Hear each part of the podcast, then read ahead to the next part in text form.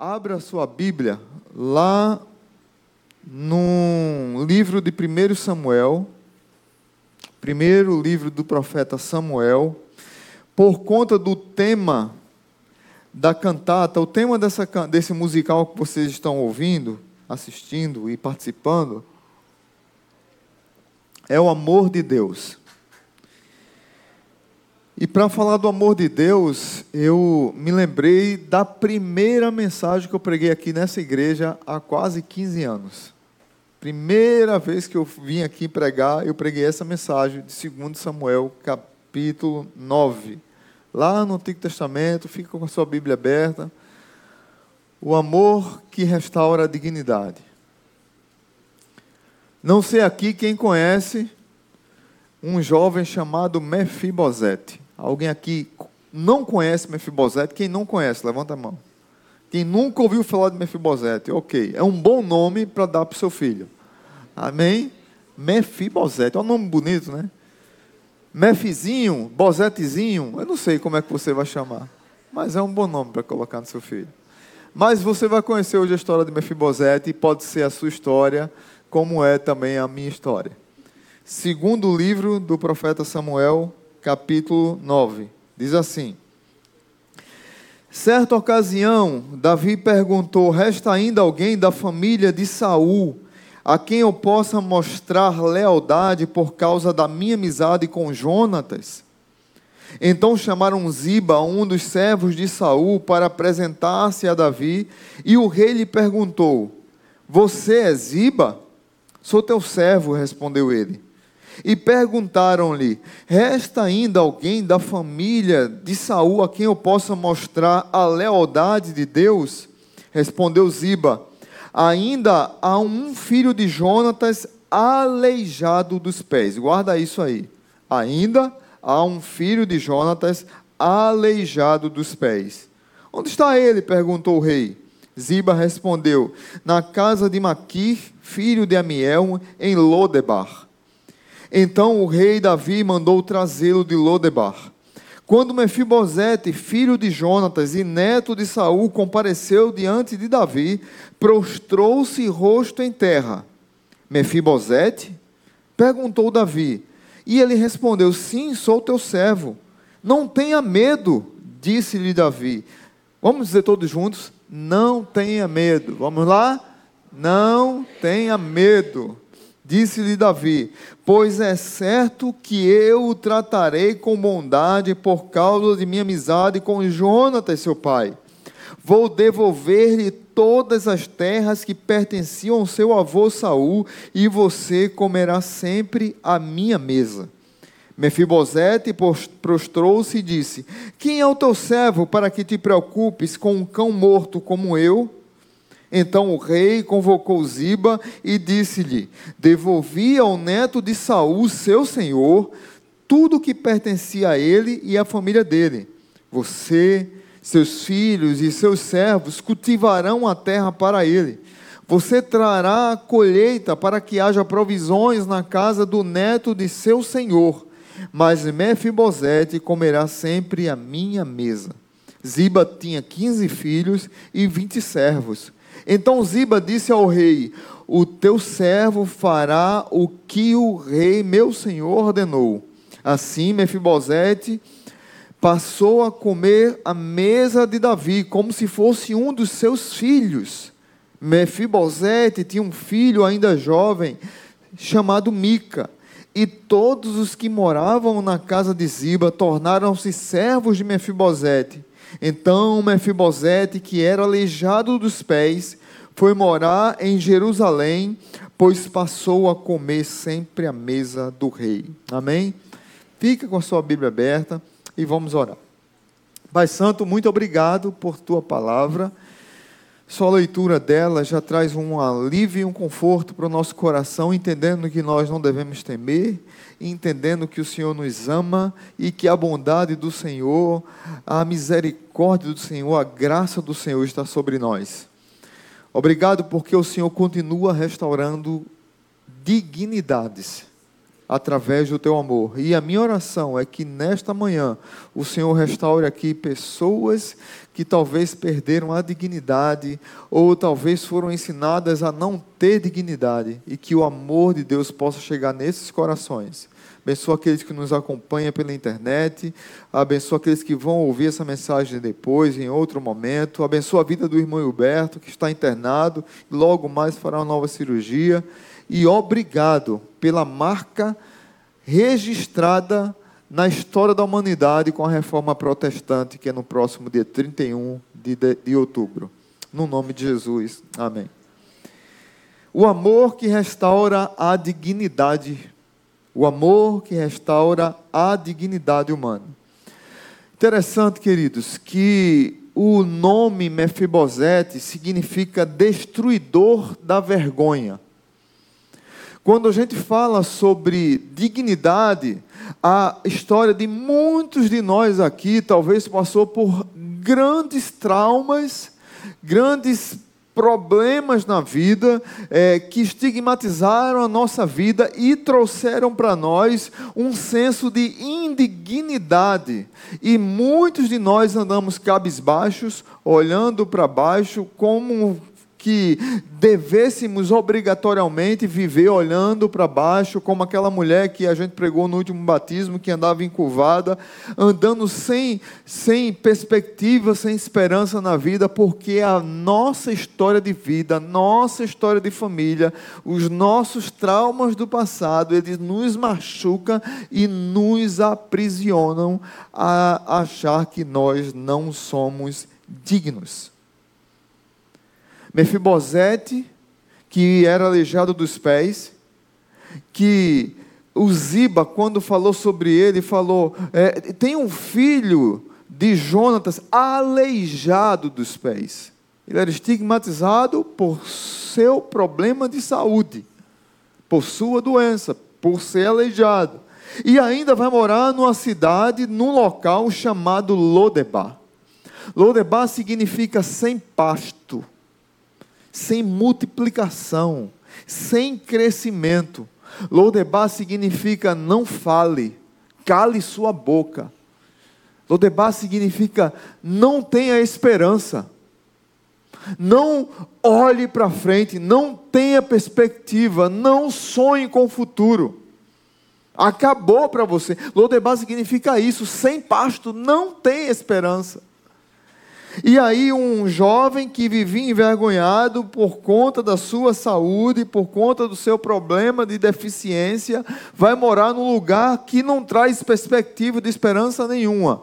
Mas quando é que Mefibosete fica assim? Volta comigo um pouquinho no capítulo 4 de 2 Samuel.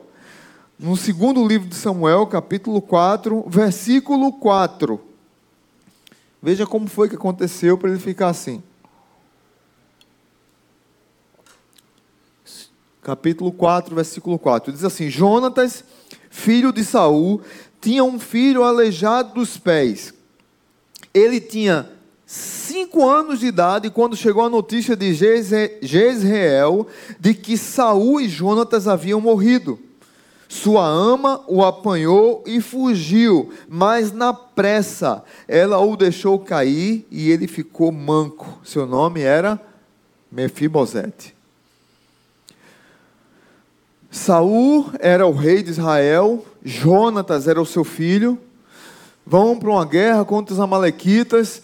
Eles estão perdendo Saul, percebendo que vai ser pego pelos inimigos, ele comete suicídio, o seu filho é assassinado, a notícia chega no palácio, e quando a babá de Mefibosete vai fugir com ele, porque o que, que eles temiam? Que o povo invadisse o palácio e matasse todo o restante, que era comum da, é, daquela linhagem, para que não pudesse depois é, querer o trono ela foge, ela, ele cai, quebra as duas pernas e fica manco dos pés. Não havia tratamento, não havia hospital, não havia fisioterapia, não havia é, cirurgias para corrigir aquilo naquele momento e ele ficou manco para a vida toda. E como foi o crescimento de Mefibosete? Foge para Lodebar, O crescimento dele foi sem reinado, sem possibilidade de ser rei, sem vestes reais, sem alegria, sem desfrutar dos benefícios da realeza, sem nobreza, sem a identidade de príncipe. Porque o seu avô, que era rei de Israel, havia morrido, e o seu pai, que era o sucessor, havia morrido. E depois do sucessor, o mais velho, que era Jonatas, quem deveria ser o rei? Provavelmente quem? Mefibosete. Nós entendemos a história porque está toda pronta aqui, mas para aquele público naquela época, eles não sabiam. Teve que uma tribo do povo de Israel, chamada tribo de Issacar, que sacou a vontade de Deus, dá para fazer um jogo de palavras, né? a tribo de Issacar sacou o que Deus queria, e essa tribo sobe até, até Hebron, e eles convencem as outras tribos de que o rei de Israel deveria ser quem? Quem foi que assumiu depois de Saul? Vamos lá, gente, escola bíblica. Depois de Saul foi Davi. Não era para ser Jonatas e não era para ser Mefibosete. Deus havia ungido Davi. E a tribo de Issacar convenceu aquele povo lá de que Davi seria o rei. Davi assume o trono e Davi começa a conquistar as pessoas, a liderança, começa a conquistar as cidades, até a última cidade, que é a cidade de Jebus, que hoje é a cidade de Jerusalém. E Mefibosete está esse tempo todo vivendo em Lodebar, sem pasto sem esperança, sem perspectiva. E qual foi a história que contaram a Mefibosete?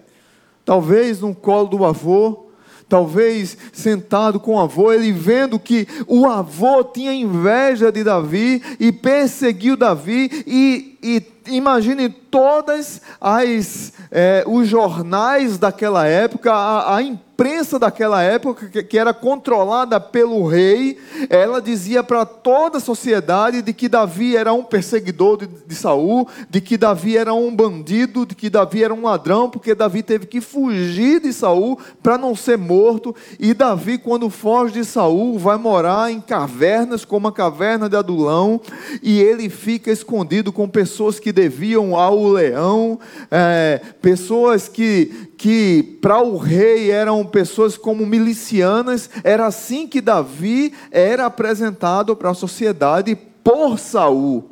Davi é um desertor, Davi é um traidor, Davi é um mentiroso, Davi é um usurpador que quer o trono. Mas não era nada disso.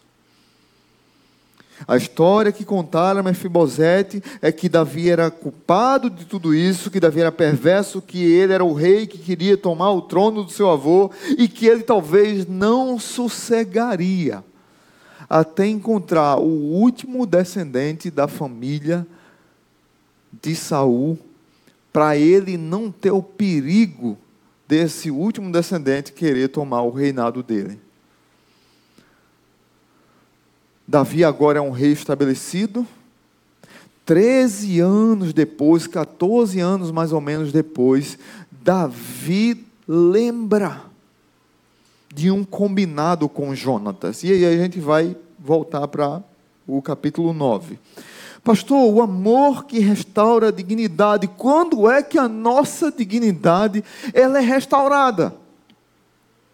Quando é que Deus põe a mão, intervém na nossa vida e restaura nossa dignidade? Nós que muitos de nós aqui estamos vivendo em Lodebar porque ouvimos palavras do inferno, porque eh, você não vai servir para nada, você não vai crescer, você é um, um vagabundo, uma vagabunda, você não vai ter sucesso na vida, você não vai ter esperança nem perspectiva na vida. E muitas vezes isso entra na nossa mente porque nós ouvimos isso de pessoas próximas, nossos pais, muitas vezes, avós, tios, amigos de infância, e isso vai machucando, vai machucando a nossa história, e nós nos isolamos em Lodebar. Mas louvado seja Deus, que o Rei, Ele quer restaurar a nossa dignidade. Quando é que a nossa dignidade começa a ser restaurada? Quando o Rei nos encontra. Primeira lição hoje. quando somos encontrados pelo Rei. Do verso 1 ao 4, Davi diz: Resta ainda alguém da casa de Saul, para que eu possa usar da minha bondade com ele, por amor a Jonatas. Se você anota aí para você pesquisar mais tarde, primeiro livro de Samuel, capítulo 20, do 11 ao 17. 1 Samuel 20, do 11 ao 17 e o 42. Jonatas, ele sabia que Saul queria matar Davi. Jonatas era o melhor amigo de Davi e Jonatas era o discipulador de Davi. Era um cara que confiava em Davi, mas ele era filho de Saul. Ele tinha o seu pai. E ele chega para Davi e diz assim: Davi é o seguinte, cara. Vamos tocar real. Papai quer te matar de qualquer jeito. Mas nós não podemos permitir isso, e a maneira de nós não permitirmos isso é não nos encontrarmos mais. Você precisa fugir. Eu vou sentir, eu vou ouvir, eu vou escutar o que meu pai quer fazer, e eu mando um recado para você com a flecha. Se a flecha chegar mais perto, você é, fica, se a flecha for mais longe, você vai embora, porque é, meu pai quer te pegar. Mas vamos combinar uma coisa aqui, diante de Deus e uma aliança entre eu e você. Se eu morrer primeiro, Davi, você toma conta da minha família. Você cuida dos meus. E se você morrer primeiro, Davi, eu tomo conta dos seus. E nós precisamos honrar isso aqui diante do Senhor. E é uma aliança que temos eu e você. Aí Davi, agora rei de Israel, 13 anos depois, estabelecido, o reinado mais tranquilo, ele lembra dessa aliança que ele tinha feito com Jonatas.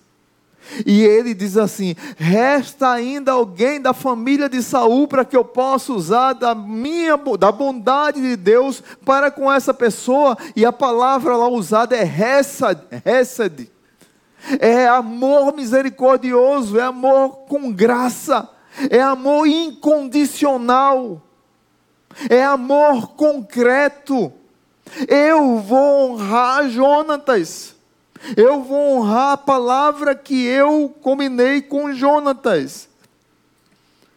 E Davi pergunta: tem alguém dessa casa ainda vivo? Aí aparece, alguém traz ele para lá, Ziba, que era servo de Saul, e Ziba diz assim: ainda há uma pessoa, versículo 3. Resta ainda alguém da família de Saul para que eu possa mostrar a lealdade de Deus? Respondeu Ziba: ainda há um filho de Jonatas, o estigma aleijado dos pés. Ainda há um aleijado. Ainda há um filho de mãe solteira. Ainda há um filho de um adultério. Ainda há um filho de que deveria ser abortado e nasceu. Foi um acidente. Quantas pessoas eu já aconselhei que os pais diziam para o filho: Você foi um acidente, eu não queria ter você. Quantas pessoas que estão aqui hoje, que andam sofrendo por coisas como essa, que ouvem e machucam, mas não conseguem perceber que Deus as buscou, Deus as encontrou, Deus as trouxe para perto qual a primeira lição? Quando a nossa dignidade é restaurada, quando somos encontrados pelo rei. Sim, Davi encontrou. E Davi diz assim: manda buscar. Eu quero trazê-lo aqui. Eu quero usar de bondade com ele, eu quero usar da misericórdia com ele, eu quero usar da graça com ele. Meu irmão, você não está aqui à toa. O rei mandou te chamar. Você não está aqui porque você decidiu vir para a igreja. Você que talvez esteja visitando pela primeira vez e que não teve um encontro com Cristo ainda, você não decidiu, eu já vou para a igreja porque eu quero ir para a igreja. Não, você veio aqui porque a caravana do rei foi te buscar em casa e você está aqui porque o rei chamou você para estar aqui. O rei te encontrou. Tenta imaginar a cena comigo. Davi manda a caravana, a caravana de Davi vai lá para Lodebar, está lá um, um, um, homem com aproximadamente 18 a 20 anos de idade, já com um filho, mas manco, aleijado dos pés, vivendo sem perspectiva nenhuma, e chega alguém na porta da sua casa, Mefibosete, Mefibosete, talvez ele olhe, ele, ele criou talvez o, aquele olho mágico, e viu, meu Deus do céu, está chegando a caravana de Davi. Ele agora vai concretizar o que todo rei, quando conquista um trono, concretiza. Eu talvez seja a última pessoa da minha família e agora ele vai me matar. Imagine o temor desse jovem. Imagine o medo desse jovem. Sabendo pelas histórias que Davi já era um conquistador, já era um rei estabelecido, e agora esse rei manda me chamar. O que, é que vai acontecer comigo? Mefibosete sobe com sua família na caravana do rei e vai em rumo a Jerusalém. Vai rumo a encontrar com Davi. E aí chega a segunda lição. Quando é que a nossa dignidade é restaurada? Quando nós somos adotados pelo rei. Primeiro o rei nos encontra, segundo o rei nos adota. Mas como é que foi esse encontro? Veja como é que foi esse encontro. Do verso 5 ao 8. Eu vou ler novamente, que eu vou gastar mais tempo aqui agora. Versos 5 ao 8. Então o rei Davi mandou trazer de Lodebar, mandou trazê-lo de Lodebar. Quando Mefibosete, filho de Jonatas e neto de Saul, compareceu diante de Davi, prostrou-se rosto em terra. Mefibosete? perguntou Davi. Ele respondeu: Sim, sou teu servo. Duas coisas aqui interessantes. Primeiro, Davi chama Mefibosete não de aleijado dos pés. Quem disse aleijado dos pés foi Ziba. Davi chama Mefibosete pelo nome. E, Mefibo, e Davi também diz a Mefibosete: Não tenha medo. Disse-lhe Davi: Pois é certo que eu tratarei com bondade. E essa palavra aqui, bondade, é é, é, é a ideia do Hesed. No Antigo Testamento, ela é, aparece 40 vezes. Mas aqui é o único lugar que é enfatizado o Hesed. O Hesed, ele é enfatizado. Eu vou usar o Hesed enfaticamente para restaurar a dignidade da vida de uma pessoa. O amor de Deus, Davi aqui é um arquétipo, é um tipo de Cristo, é uma representação de Deus para demonstrar para Mefibosete que o amor de Deus estava sobre ele, assim como um Cristo um dia, como um rei, representou o amor de Deus por mim e por sua vida. E aí ele disse: Pois é certo que eu tratarei com bondade por causa de minha amizade com Jonatas, seu pai. Vou devolver-lhe todas as terras que pertenciam ao seu avô Saul, e você comerá sempre a minha mesa. Mefibosete prostrou-se e disse: Quem é o teu servo, para que te preocupes com um cão morto como eu? Queridos irmãos, Davi recebe Mefibosete, Davi diz a ele o seu nome, Davi diz para não ter medo.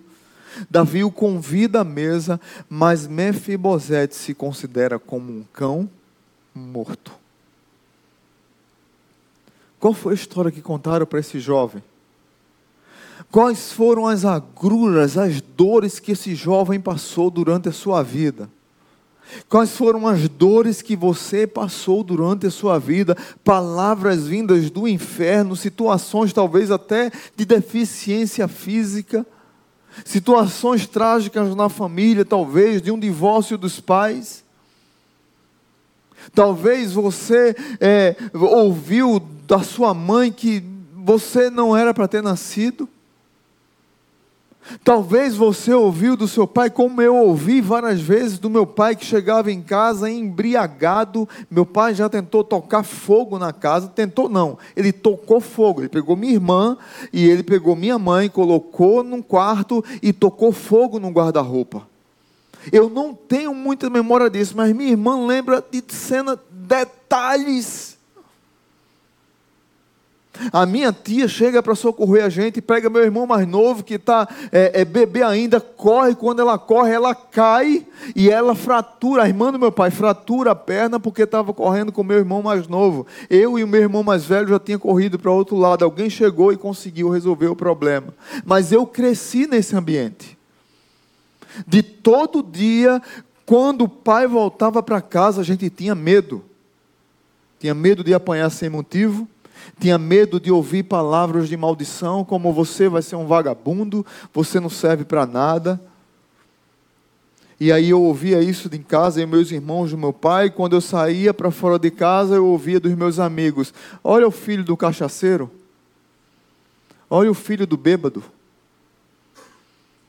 Eu via, do meu, eu via meus amigos urinando no rosto do meu pai. E eu chegava em casa, ouvia do meu pai que eu era um vagabundo, que eu não ia servir para nada na vida. Queridos irmãos, isso machuca demais a gente.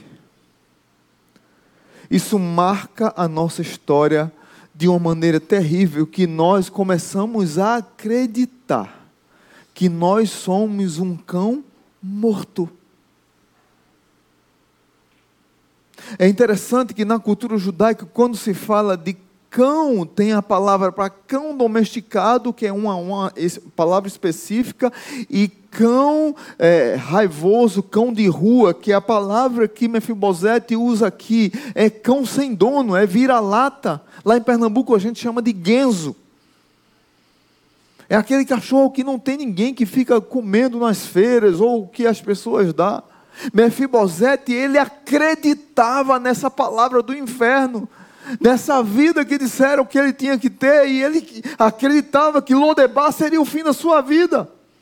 E quando ele chega diante do rei, que lhe chama, que lhe adota, ele diz assim: Quem é o teu servo, um cão morto, para que você se preocupe comigo? Em quantos momentos da vida, irmão, que Deus vai usando, Deus vai abrindo portas, Deus vai abençoando, Deus vai dizendo que está conosco, que eu dizendo, não, eu não mereço, eu não consigo, eu não nasci para isso, eu não vou conseguir ultrapassar essa barreira, porque eu nasci para ser um filho de cachaceiro, um filho de um vagabundo, eu nasci para isso.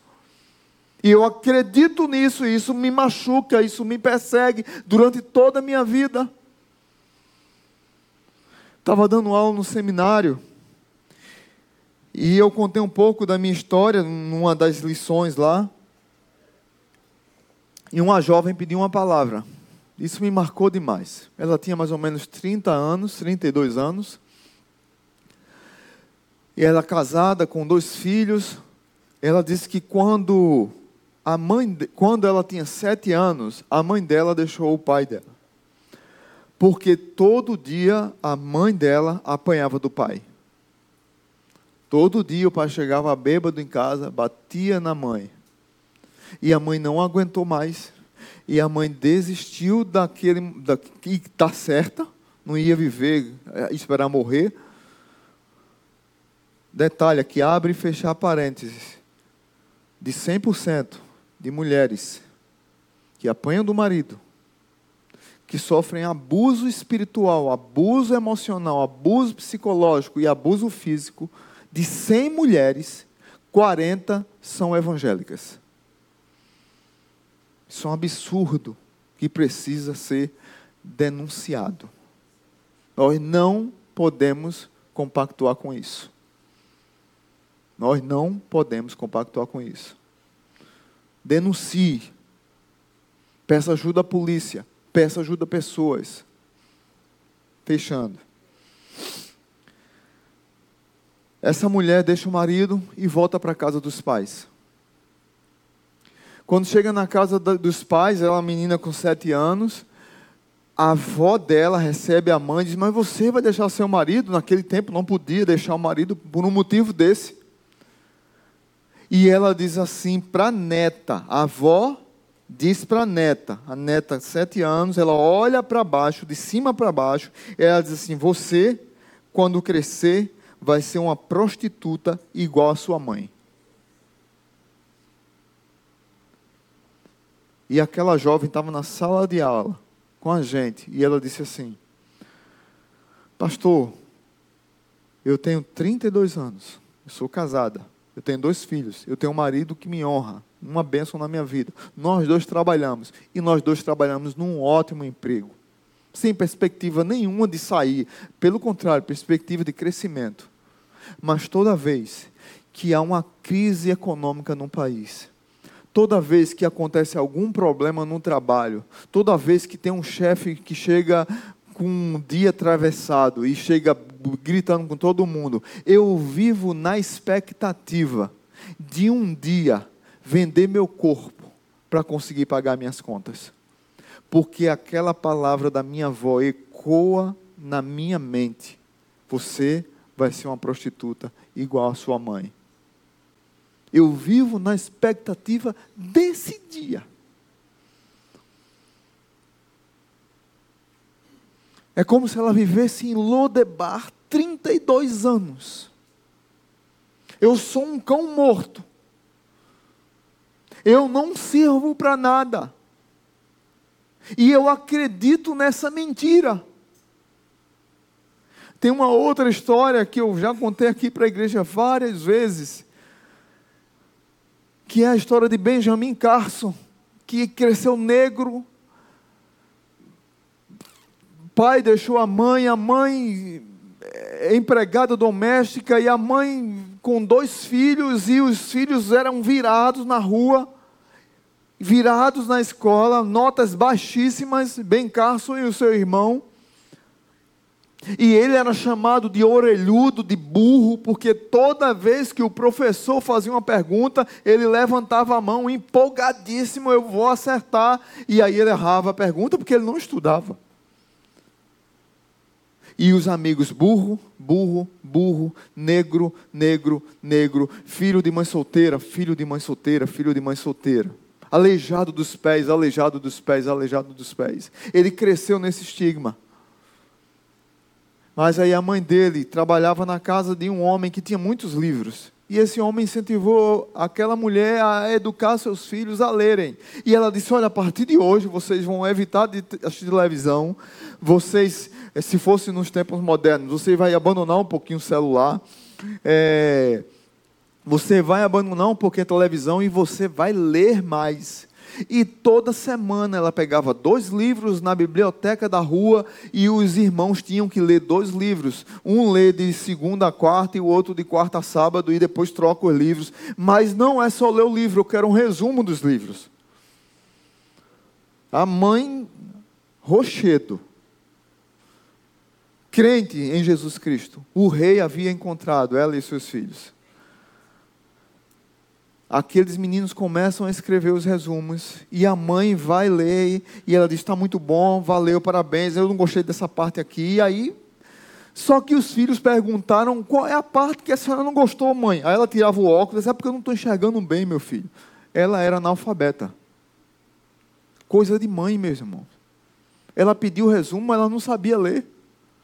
E eles faziam e estava dando certo. A estratégia dela, amém? É mãe. Mãe tem recursos divinos que a gente não sabe como é que vai usar. Mas elas são usadas por Deus ali e abençoou aqueles meninos. Aqueles meninos começam a melhorar na escola. E aí os professores começam a fazer pergunta. E quem é que levanta a mão? Benjamin Carson. Eu quero acertar. E ele acertou uma pergunta dificílima quando o professor colocou uma pedra em cima da mesa. Essa pedra é uma pedra vulcânica que ela é da primeira erupção do vulcão, porque o mar tem uma temperatura X e o vulcão tem uma Y. Depois que o vulcão começa a sair muita lava, muda a temperatura do mar e muda do vulcão e não tem esse brilho especial. Essa pedra é tal pedra. Eu não lembro, mas ele disse mais ou menos assim. E aí o professor ficou emocionado, a turma aplaudiu, ele começou a melhorar as notas na escola depois ele fez psicologia, depois ele fez medicina, depois ele desenvolveu uma técnica de separar gêmeos craniópagos. Não sei quem lembra daquele programa que tinha do Silvio Santos que dizia assim: acredite se quiser, que tinha as duas irmãs da África do Sul que era com a cabeça uma gêmeas siamesas craniópagas Quem fez a cirurgia daquelas irmãs foi Benjamin Carson. Um negro, filho de mãe solteira, de pai que abandonou, chamado de burro na escola, negro. A mãe dele ganhou o prêmio na revista Times da melhor mãe do ano. Ele se tornou um dos principais neurocirurgiões do mundo e o irmão dele um dos grandes engenheiros do mundo. Você pode ler tantos livros já de biografia dele, já li duas biografias dele, mas tem um filme que é sobre a história dele, que é interpretado por Cuba Gold Jr. Benjamin Carson, mão, Benjamin Carson, mãos talentosas. É uma boa pedida para assistir com seus filhos hoje, hoje à tarde. Mas deixa eu dizer uma coisa para vocês. Benjamin Carson, ele passou um tempo da vida dele achando que ele era um cão morto. Mas o rei o encontrou, o rei o adotou. Você não é cão morto, você tem um nome e você é filho. Quando o rei toca na nossa vida, muda a nossa história. Eu ouvi do meu pai tantas coisas, e hoje eu sou pastor. Glória a Deus por isso. Glória a Deus por poder contar isso para vocês, porque o rei me tocou, irmãos. Tem uma música que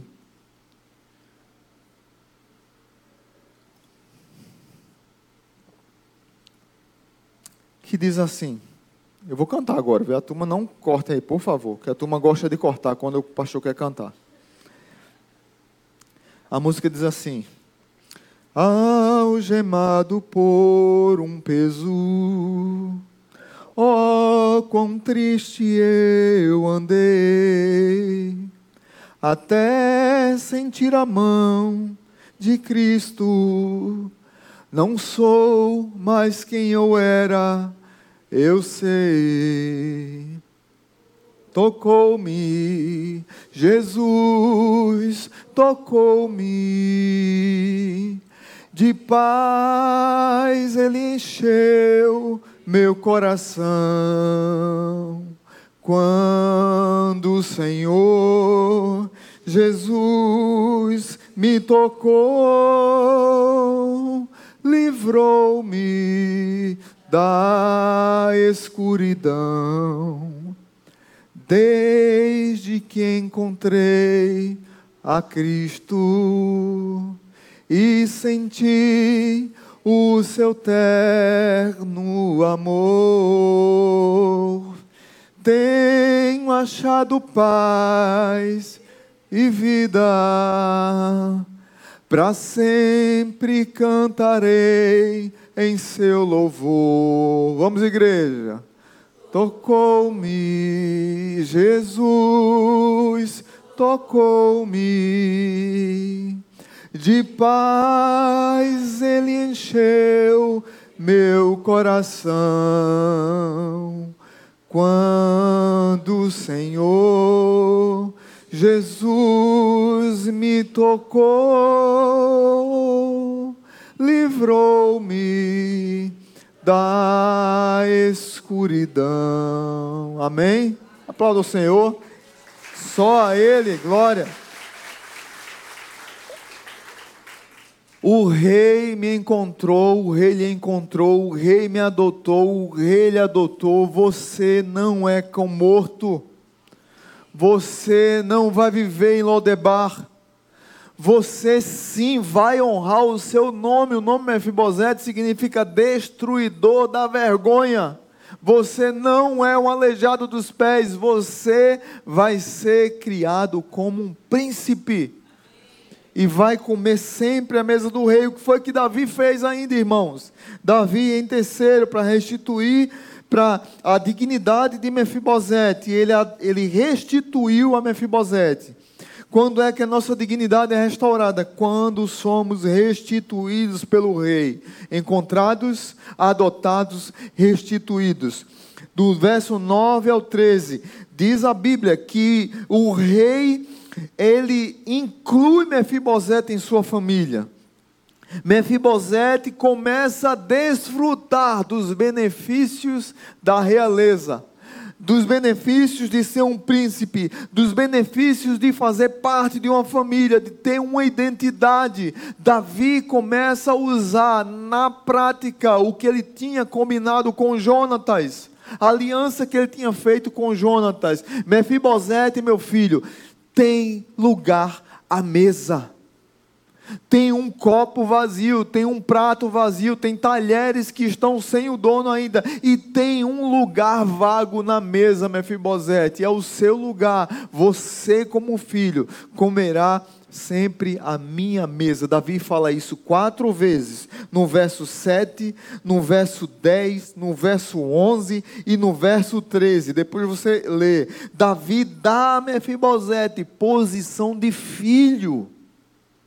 Quando a gente aponta para Cristo, no Novo Testamento, o apóstolo Paulo fala lá em Efésios: Ele vos deu vida, estando vós mortos nos vossos delitos e pecados, nos quais andastes outrora segundo o curso deste mundo, segundo o príncipe da potestade do ar, do espírito que agora atua nos filhos da desobediência, entre os quais também todos nós andamos outrora, segundo as inclinações da nossa carne, fazendo a vontade da carne e dos pensamentos, e éramos, por natureza, filhos da ira, como também os demais. Mas Deus, guarda isso, mas Deus sendo rico em misericórdia, por causa do seu grande amor com quem nos amou, e estando nós mortos em nossos delitos, nos deu vida juntamente com Cristo. Pela graça sois salvos. Queridos irmãos, nós começamos a ser restituídos pelo Rei nós fazemos parte de uma igreja, a igreja é a grande família do Senhor. Nós temos lugar à mesa. Nós fomos chamados para fazer parte de uma família. E aí, voltando para a vida de Davi, Davi foi expulso da mesa de Saul. Davi foi expulso da mesa do rei Saul. Mas Davi coloca como rei Mefibosete para comer a sua mesa. Mefibosete como neto de Saul. Veja que interessante. O rei expulsou Davi da mesa, Davi como rei trouxe Mefibosete para a mesa. Muitas casas, muitas famílias, Jesus não tem assento. Jesus não é convidado para entrar e ceiar. Mas Jesus, depois da morte e ressurreição, ele nos convida como um rei que conquistou tudo ele nos convida a sentar à mesa. Mefibosete foi restituído, sim, é, materialmente, mas não é sobre restituição material que, que Samuel está preocupado em trazer aqui muito mais do que restituição material para Mefibosete, a restituição que mais Mefibosete precisava é a restituição de ter uma família, de ter um lar, de ter uma perspectiva, de sair de Lodebar.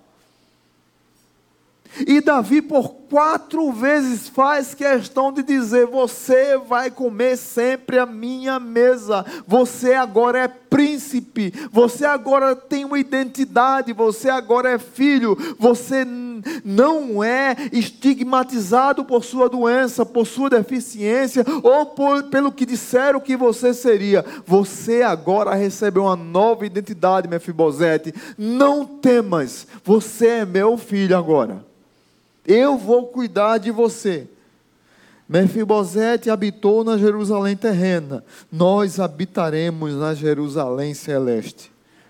Hebreus capítulo 12, verso 22 ao 24 diz: Mas tende chegado ao monte Sião e à cidade do Deus vivo, a Jerusalém celestial e as incontáveis hostes de anjos e a universal assembleia. Nós temos endereço, irmãos.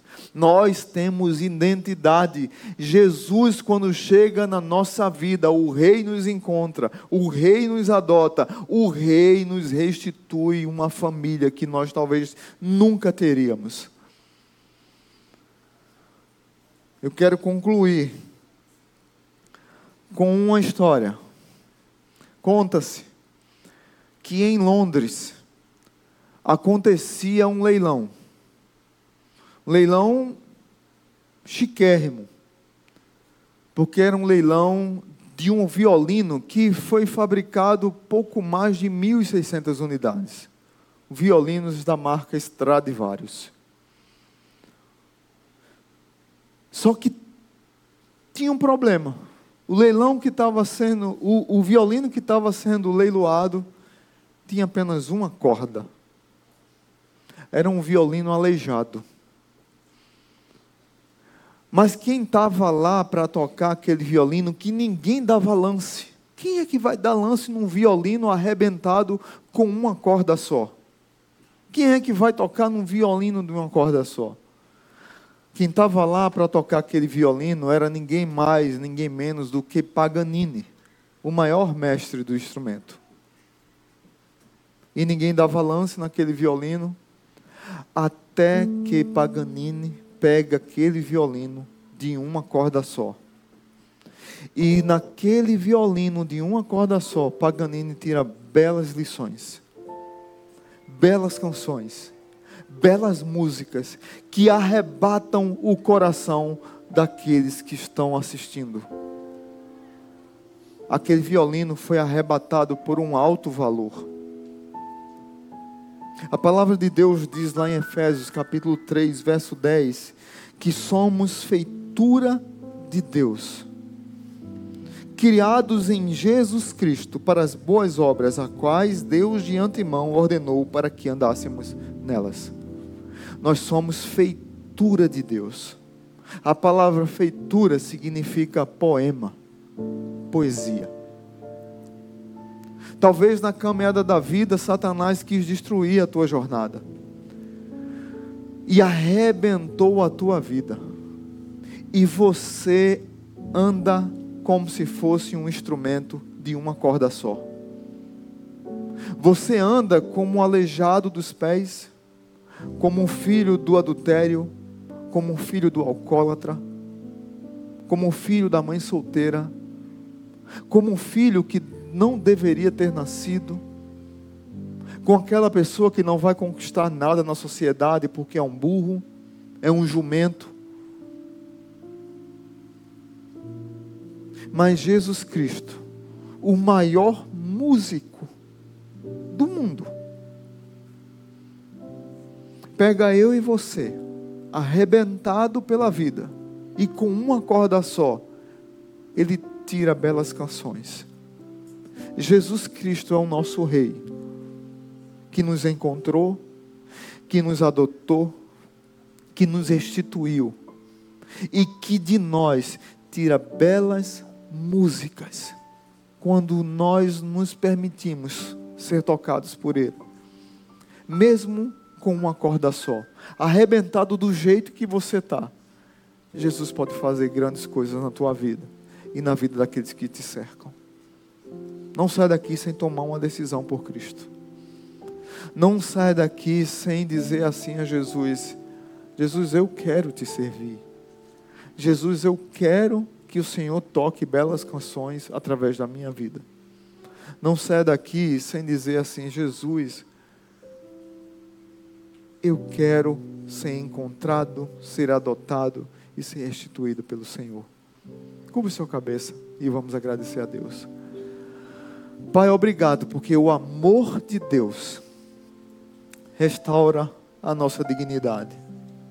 Talvez tenham pessoas aqui que entraram hoje e a sua dignidade é bagunçada, quebrada cheia de remendos por conta das pancadas da vida. Enquanto tem pessoas que têm tanto amor e, des, e desprezam esse amor. E desprezam o cuidado da família, desprezam o amor dos pais, desprezam a preocupação que os pais têm para que eles cresçam e desenvolvam. Tem tantos outros que, dentro dos seus lares, vivem uma situação de abandono, de desprezo, de traumas, de palavras do inferno, e são conhecidos na sociedade como os aleijados dos pés, assim como eu fui um dia. E como isso ainda me machuca e até hoje eu volto àquelas palavras que eu ouvi quando criança.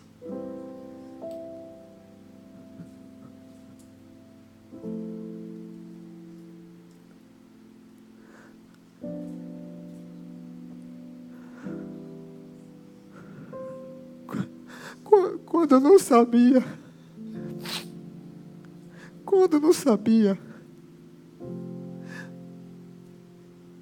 Nem sair da minha rua praticamente.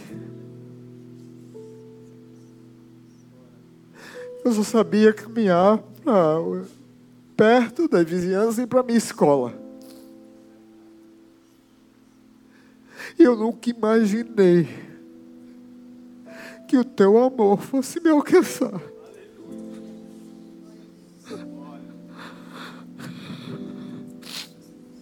Tocar na minha vida